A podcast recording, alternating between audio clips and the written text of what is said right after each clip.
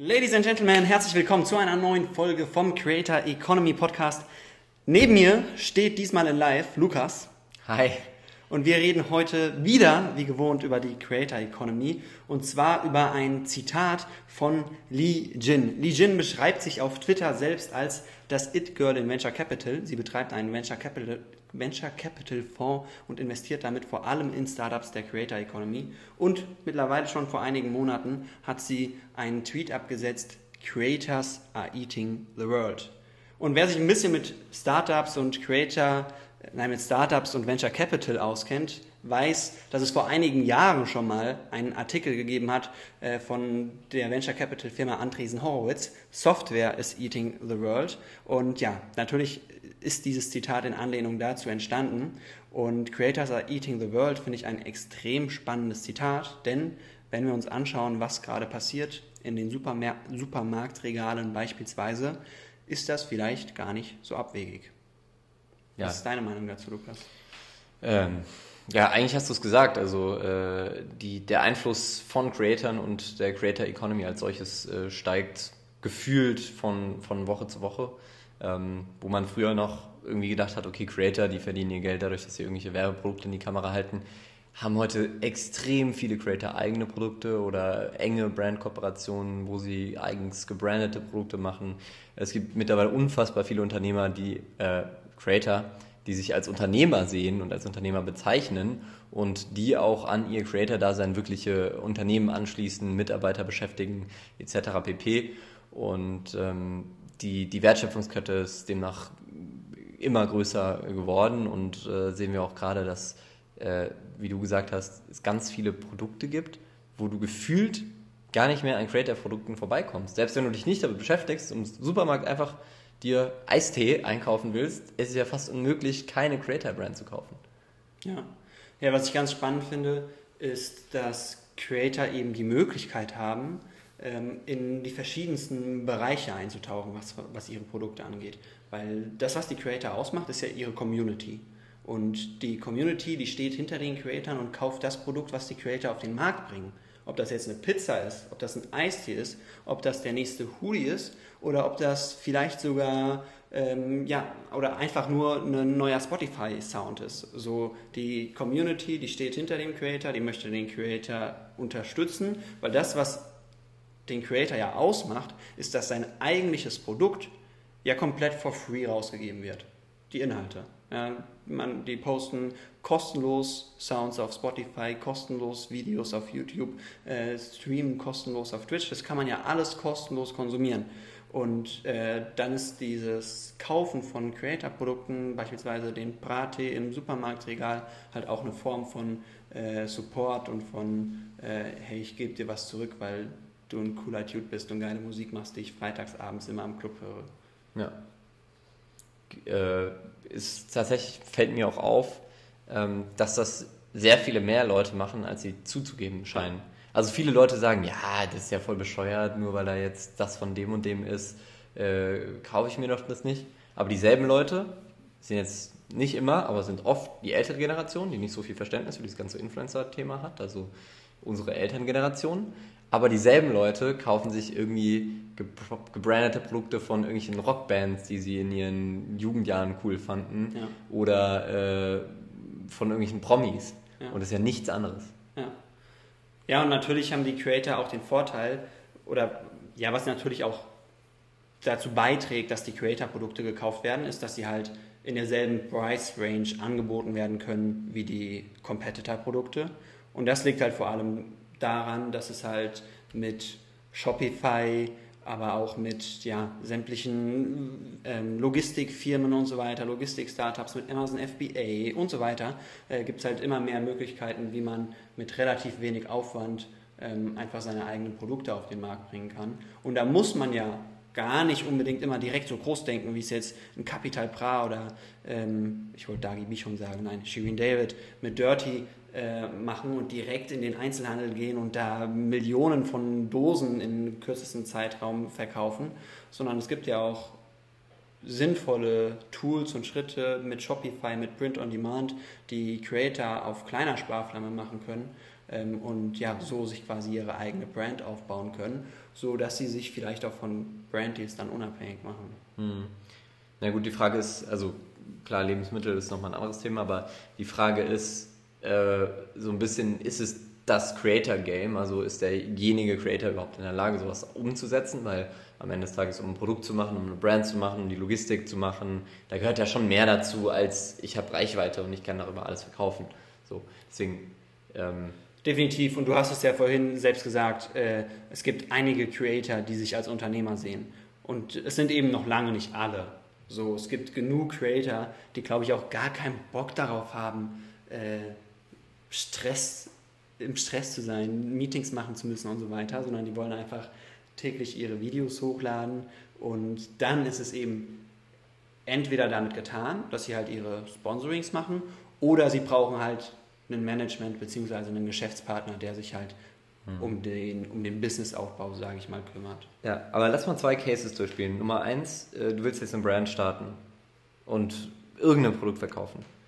Es gibt ja mittlerweile gibt ja nicht nur den Ansatz, du startest einfach die Brand und verkaufst dein Produkt, sondern es gibt ja auch den Ansatz, du startest irgendwie Social Media Formate, Produktionen etc. pp, um Reichweite zu erwirken und im zweiten Schritt startest du dann deine Brand und verkaufst Produkte. Also diesen Creator-Weg zu gehen, erstmal Mehrwert zu geben, for free, ohne, äh, ohne äh, Intention da direkt rein zu verkaufen und im zweiten Schritt erst verkaufen zu wollen. Welchen Weg findest du sinnvoller, wenn man das überhaupt so sagen kann? Boah, es kommt auf den, den Charakter an und also ich persönlich würde immer den, den Personal Brand Weg wählen, weil äh, Lukas weiß es am besten, äh, ich am liebsten in jedem Bereich irgendwie ein Unternehmen hätte und das geht halt am einfachsten, wenn du eine Personal Brand hast. Beispiel, mh, hm, nehmen wir Capital Bra als Beispiel. Der kann einen Eistee launchen, wird ein Erfolg. Der kann eine Pizza launchen, wird ein Erfolg. Der kann eine Shisha-Bar aufmachen, wird ein Erfolg. Der kann sein eigenes Fitnessstudio aufmachen, wird ein Erfolg. Und der kann, keine Ahnung, der kann auch sein, äh, sich ein Fußballteam kaufen äh, und da stehen äh, irgendein Kreisliga-Team, wo zwei Leute aktuell zuschauen. Wenn Capital Pradas kauft, stehen nächste Woche 2000 Leute an der Seitenlinie und kaufen sich Tickets für 5 Euro. Äh, und das geht halt nur, wenn du eine Creator-Brand bist. Wenn du halt erst ein Produkt machst, dann musst du dich halt fokussieren, eine Nische finden, dann ein richtig geiles Produkt kreieren, was es so auf dem Markt noch nicht gibt, was irgendwie einen USP hat, einen Mehrwert hat und dann kannst du auch mit einem Produkt direkt erfolgreich werden. Aber was ich niemals noch machen würde, ist ohne Creator einen kopierbares Alibaba-Produkt oder so auf den Markt zu bringen. Dafür sind mittlerweile auch einfach die Konsumenten zu schlau. Das sehe ich, ist ein interessantes Thema, dass wir da drauf kommen. Das sehe ich auch auf TikTok. Da gibt es ja auch die ein oder andere, ähm, die ein oder andere Brand. So E-Com-Brand. So E-Commerce-Brands. Irgendwelche Alibaba-Produkte. Die einfach Alibaba-Produkte ja. ähm, bestellen. Und die Konsumenten, die verstehen das mittlerweile. Ja? Vor, vor fünf Jahren hat man das noch problem, problemlos machen können, weil die meisten Konsumenten von Alibaba noch nichts gewusst haben und wie das Geschäftsmodell mit Shopify und so weiter dahinter funktioniert. Mittlerweile verstehen die Konsumenten das und kritisieren das dann auch und ja. sagen halt, hey, das ist einfach ein Alibaba-Produkt für 4 Euro eingekauft und für 40 Euro verkauft, wo ist der Mehrwert? Wenn du aber dir wirklich ein eigenes Produkt überlegst oder wenigstens ein eigenes Design machen lässt, weil es geht ja gar nicht darum, dass du es in China produzieren lässt, sondern einfach darum, dass du einfach ein eins zu eins kopierbares äh, Produkt verkaufst. So Arbitragehandel, ja. ultra schwierig geworden, ja. Habe ich auch schon gesehen neulich. Habe ich äh, tatsächlich auf TikTok eine Ad gesehen für Schmuck, so Halsketten. Ja. Ähm, und darunter waren auch die Kommentare, genau dieselben gibt es bei Alibaba für 1 Euro. Ja. Und das, die haben halt irgendwie auch 45 Euro, 50 Euro gekostet für so, für so angeblich Silberhalsschmuck. Aber, Aber man, muss, man, muss, fairerweise auch sagen, ne, äh, bei Alibaba kosten die zwar vielleicht nur einen Dollar, aber dafür musst du dafür halt auch in der Regel 500 Stück bestellen. Das ist der Unterschied. Klar, klar. Aber wie du sagst, die Konsumenten sind da aufmerksamer geworden. Ähm, gut, aber wenn ich jetzt nicht Kapital Bra bin, weil Kapital Bra ist auch, glaube ich, schon eine Hausnummer. Also wenn der Sachen macht, dann äh, klar, funktioniert es. Aber ich glaube, es gibt wenige Creator äh, in dieser Einflussgröße in Deutschland. Also der gehört da schon zu den, zu den Top 10, wenn nicht sogar zu den Top One. Definitiv. äh, hat da schon, schon einen krassen Einfluss. Ähm, dann, ich muss ja irgendwie anfangen. Ähm, wie wie wäre der Weg? Ja, also anfangen mit äh, Community aufbauen. Und Community baut sich auf über Content und am besten natürlich über Livestreaming. Dann gibt es natürlich das Problem, dass du über Twitch, die Livestreaming-Plattform äh, schlechthin, organisch fast unmöglich wachsen kannst. Das heißt, du musst die Plattform nutzen, wo du organisch wachsen kannst, sprich TikTok, aber mittlerweile auch YouTube Shorts extrem beliebt, ähm, um deine organische Reichweite aufzubauen und von da dann beispielsweise deine Community rüberzuziehen in entweder deine TikTok-Livestreams, deine YouTube-Livestreams oder deine Twitch-Livestreams. Warum, warum sage ich, Twitch-Livestreams ist die stärkste Möglichkeit? Die Creator, die die stärkste Community haben, die auf YouTube Views machen, die auf TikTok Klicks machen, obwohl sie nicht mal auf TikTok selbst mit Accounts vertreten sind, sind die erfolgreichsten Twitch-Streamer Deutschlands. Ja, das sind Montana Black, ein Knossi, ein Unge, ein Inscope, Nico, äh, Sydney, äh, Eveka heißt der oder Eligella, also um nur mal so ein paar Namen zu droppen. Das sind aktuell die stärksten reinen Influencer, ohne jetzt Capital Bra als Musiker damit reinzunehmen. Mhm. Und das sind halt wirklich Creator, die tagtäglich auf Twitch streamen. Ja, aber wenn, wenn, wenn ich jetzt auf Twitch streame, wenn ich Creator bin und ich bin vielleicht noch nicht so groß wie Capital Bra, ähm, ja, welchen Weg gehe ich, welche Produkte mache ich? Also ich glaube, viele haben so ein bisschen das Problem, glaube ich, dass sie da so, ich sag mal, nicht genügend kreativ sind oder nicht wissen, wie sie es angehen und die wollen vielleicht, die haben vielleicht eine Million Follower auf TikTok und wissen nicht, wie sie es monetarisieren können, machen vielleicht ein paar Werbedeals und das Einzige, was ihnen einfällt, ist ihr T-Shirt mit irgendeinem äh, pseudolustigen Spruch zu bedrucken oder einen, einen, Pulli als Print on Demand zu machen, wo ihr Logo drauf ist. Und da habe ich das Gefühl, wenn man jetzt nicht wirklich eine harte Community hat und ein geiles Produkt, dass das auch nicht mehr so gefeiert wird. Also früher war Merch ja noch wirklich so ein Ding, aber heute glaube ich, es ist schon schwierig, oder? Ja, also Merch sollte schon geil sein, damit er auch gut angenommen wird. Und ich würde halt versuchen, nicht die klassischen Merch-Produkte zu nehmen. Es gibt ja mittlerweile einige Anbieter, die sich auf dieses Print-on-Demand spezialisiert haben und wenn man noch keine Erfahrung mit eigenen Produkten hat, sehe ich das auch als sinnvoll, mit Print-on-Demand zu starten, um einfach das Risiko gering zu halten. Aber dann sollte man sich halt mal umschauen, was es da für verschiedene Produkte gibt, die vielleicht nicht jeder Creator schon zwölfmal durchgekaut hat. Hm. Da gibt es Anbieter, die man an Shopify, an WooCommerce oder so anbieten kann. Printify zum Beispiel. Ähm, Spreadshirt hat mittlerweile auch so einen eigenen äh, Print-on-Demand-Anbieter und so weiter. Ja.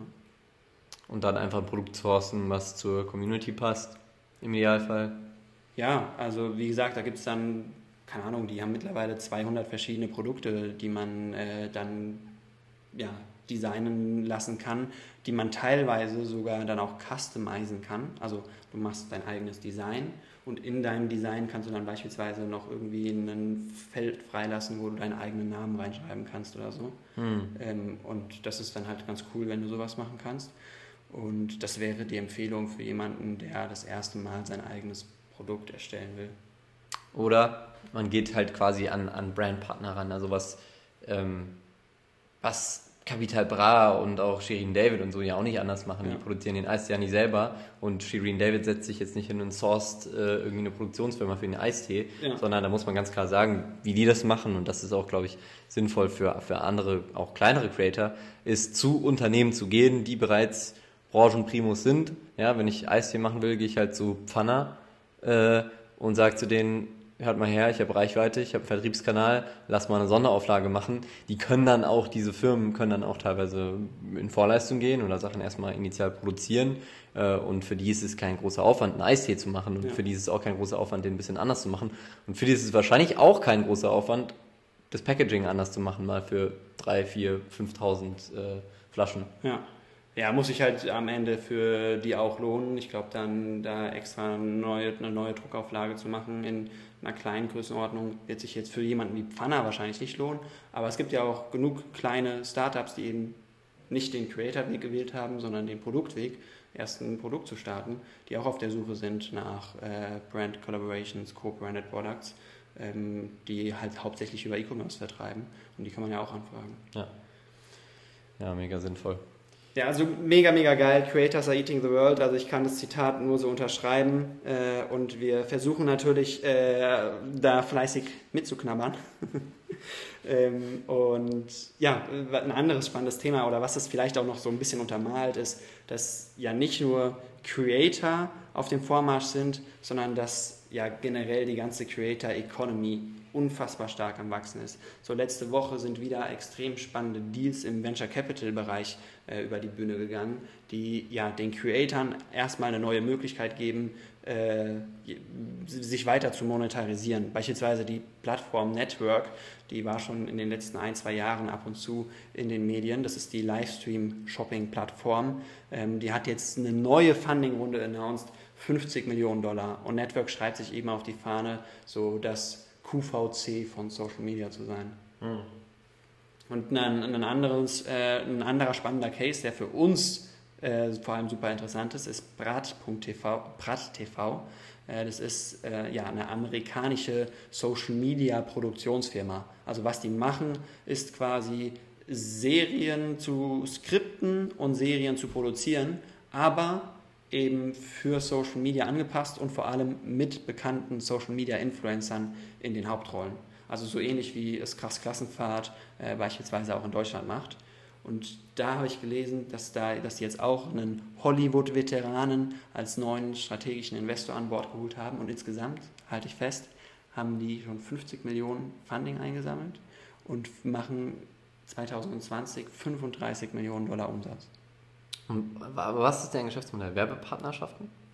Ich denke Werbepartnerschaften zum einen und äh, Ad-Revenue von Facebook, YouTube und wahrscheinlich auch äh, anderen Streaming-Plattformen. Hm. Und das ist das ein, ein, ein, Geschäftsmodell, das du auch in Deutschland siehst? Also naja, ich, wie gesagt, ich sehe es, ich würde es halt am ehesten mit krass Klassenfahrt jetzt äh, vergleichen. Ich habe da keine Umsatzzahlen, ähm, aber wenn die eine Million Klicks auf eigentlich jedem YouTube-Video machen, äh, plus eine Lizenz an Join vermarktet haben, plus auch noch Brand Collaborations in ihren Videos haben, äh, dann werden die mit Sicherheit auch ganz gute Umsätze fahren. Hm. Und glaubst du, es ist ein, ein gangbarer Weg, äh, Content auch, also wirklich professionelle Content-Formate zu haben, die nur auf Social Media laufen? Glaubst du, dass andere Anbieter da nachziehen? Also dass es wirklich große Produktionsfirmen gibt, so ich will nicht sagen wie Netflix, weil Netflix ist schon ein bisschen too big, aber dass es so Firmen gibt, die vier, fünf geile äh, Formate, die in guter Qualität produziert sind, nur über YouTube beispielsweise laufen lassen und darüber Geld verdienen? So, dass es ja, gar nicht mehr glaub, diesen Streaming-Dienst, diese Streaming-Anbieter im klassischen Sinne gibt. Ich glaube, über YouTube werden es die meisten nicht machen, weil man bei, halt, bei YouTube halt von den Klicks abhängig ist, sondern die meisten Produktionsfirmen, die wollen ja planen können. Und dann ist denen halt lieber, das an TV Now oder Join oder Netflix zu vermarkten, wo sie halt wissen, okay, wir bekommen Summe X rein. Ähm, und dann ist denen halt auch quasi egal, wie viele Views es dann am Ende bekommt. Aber klar, es gibt auf jeden Fall solche Produktionsfirmen, die sich vor allem auf halt Social Media Produktion fokussiert hat. Und mit Social Media Produktion meine ich jetzt nicht, dass es dann auf YouTube oder auf TikTok läuft, sondern dass halt vor allem Influencer die Schauspieler sind. Mhm. Das Internat zum Beispiel. Ja. ja. Ja, so viel zum Thema Creator Economy, Creators are eating the world und ganz, ganz viel Geld, was in die Creator Economy gesteckt wird, egal ob es Startups sind, ob es Content-Produktion ist oder ob es Creator selbst sind. Es bleibt spannend, Creator Economy. Äh, wir sind jede Woche für euch dabei und geben euch die aktuellsten News und Infos, Updates rund um die Creator Economy. Mein Name ist Sven. Mein Name ist Lukas. Und ich hoffe, dass wir uns nächste Woche wieder hören. Lasst gerne eine Bewertung da oder teilt den Podcast auf LinkedIn in eurer Story, wo auch immer. Und wir wünschen euch eine geile Woche. Bis dann.